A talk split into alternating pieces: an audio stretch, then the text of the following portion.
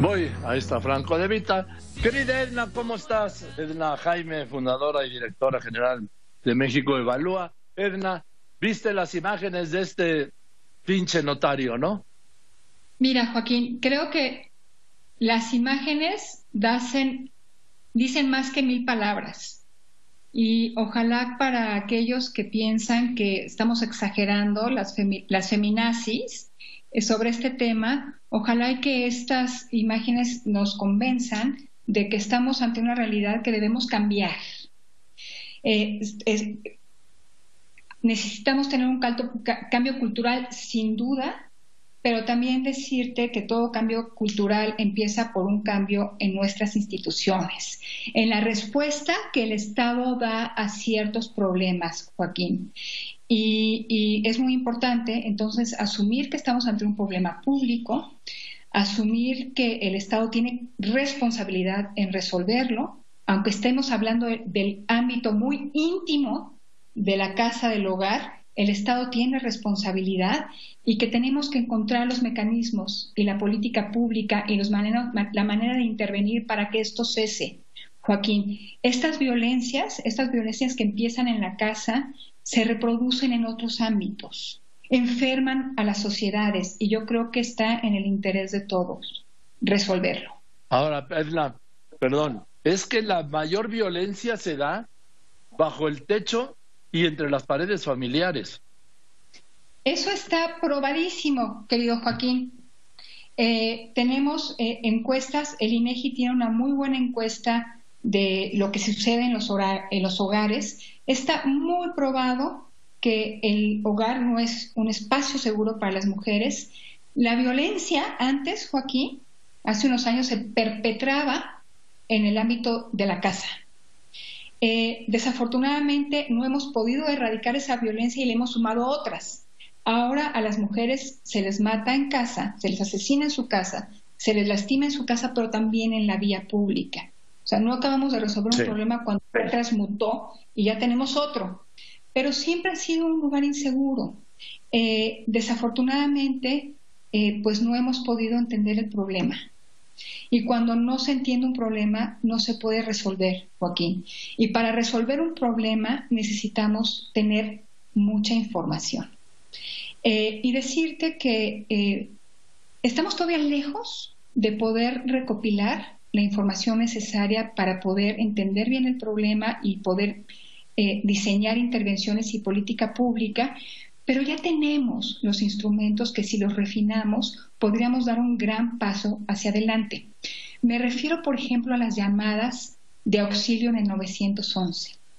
Si pudiéramos... Pero dice el presidente que el 90% son, dice el presidente que el 90% son falsas y que no ha aumentado la violencia intrafamiliar en este confinamiento. El, presidente está equivocado, Joaquín. Eh, el ah, y al presidente pues lo desmienten los números. Los números hablan. Eh, se publicó eh, hace unos días eh, la información del Secretariado Ejecutivo del Sistema Nacional de Seguridad Pública que da a conocer las carpetas de investigación abiertas por homicidio doloso contra mujeres y feminicidios. Los homicidios dolosos tuvieron en abril de 2020 una, pues una cifra pues altísima, de las más altas en los últimos cinco años. Es un mes con muchísimas muertes, asesinatos de mujeres, Joaquín.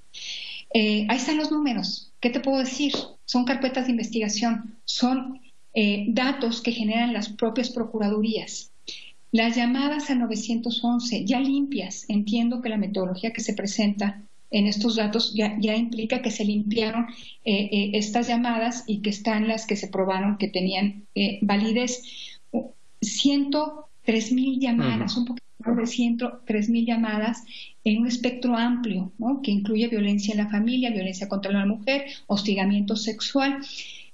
Aún así, creo eh, que hay una realidad que todavía no alcanzamos a descifrar porque hay pocas mujeres que se deciden a denunciar ante la autoridad. Por eso las llamadas a 911 son tan importantes, Joaquín, sobre todo en este contexto.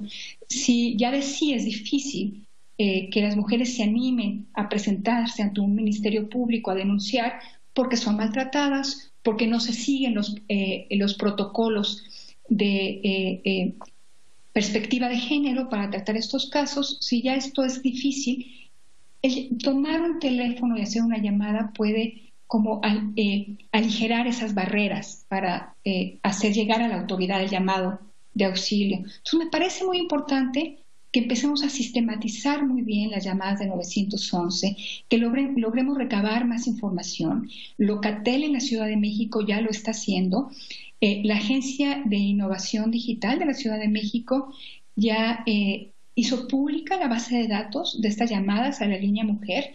En México Evalúa la estamos analizando es bien importante contar con esta información porque se recaba eh, pues no solamente eh, la llamada de, auxilio, sino también el perfil de que está siendo víctima de, estos, de estas agresiones y también del perpetrador de estas agresiones. Vimos dónde se, eh, estamos analizando los datos, pero ya vimos dónde se concentran. No tenemos coordenadas geográficas, sería ideal contar con las coordenadas geográficas, identificar la calle donde se concentran estas llamadas, pero ya identificamos alcaldías donde se presentan más llamadas y podemos hacer cosas muy buenas si tenemos la información. ¿Cuáles son las peores alcaldías? Mira, eh, Iztapalapa es una alcaldía, eh, alcaldía eh, con concentración, donde vimos que hay una concentración de estas llamadas de manera particular. ahora, sería deseable tener más desagregación. Esto permite hacer buena política pública, pero hay que creer en esto, Joaquín. No hay que decir que nos sirve, no hay que partir de preconceptos o prejuicios de que la familia mexicana es ideal hay que asumir que tenemos un problema, hay que asumir que necesitamos información y que el Estado tiene una obligación. Entonces yo espero que con toda esta información que se está recabando a través de la línea mujer y que es pública, cualquiera de nosotros ya puede consultarla, hacer análisis, pedir más. Nosotros queremos tener todavía más información porque eh, pues destapar esta realidad es el comienzo para solucionarlo.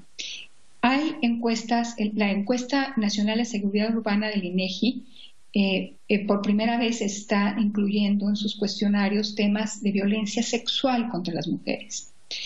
Eh, y lo que pudimos constatar después de analizar los datos es que hay casi un 98% de cifra negra en delitos sexuales contra las mujeres, Joaquín. entonces, creo que todavía es un fenómeno desconocido. Qué bueno que tú, otros comunicadores, de tu talla se involucren en este tema, den a conocer eh, eh, cuando, cuando, se, eh, cuando tengamos evidencia de, estos actos, porque debemos de dejar de voltear a otro lado cuando vemos esta realidad. Hay que asumir que existe y hay que resolverla, Joaquín. Bien, gracias Edna, seguiremos con esto porque es algo que no, por la indiferencia, es por lo que ha crecido y por el temor de las mujeres, porque por ejemplo ahora una mujer en el confinamiento llama 911 y tiene que seguir ahí bajo esas cuatro paredes y bajo, entre esas cuatro paredes y bajo ese mismo techo, ya sabiendo el agresor que ella lo denunció, no tiene defensa alguna ni protección alguna, Edna. Joaquín, en otros lugares de, del mundo, este, este problema eh, está muy extendido, están tomando medidas muy concretas. Por ejemplo, hay países que están habilitando hoteles para dar refugio a las, mujeres. Eh, se están implementando políticas de emergencia en estos tiempos. Entonces, eh, pues creo que nuestras autoridades, no quiero decir que todas, pero la mayoría están volteando para otro lado, mientras que pues la efervescencia y la violencia en los hogares mexicanos está creciendo. Hay mucha evidencia, Joaquín, 911 llamadas de auxilio en la línea mujer en la Ciudad de México, los propios datos de denuncia y de carpetas de investigación, por donde uno lo vea y le busque, la realidad se nos hace presente. Gracias, muchas gracias. Te mando un beso y que estés muy bien y gracias. Gracias. Mire, déjeme enseñarle hoy. Hoy, este molécula, ¿sabe qué le planteó al presidente? Este gran periodista, que no publica en ningún lado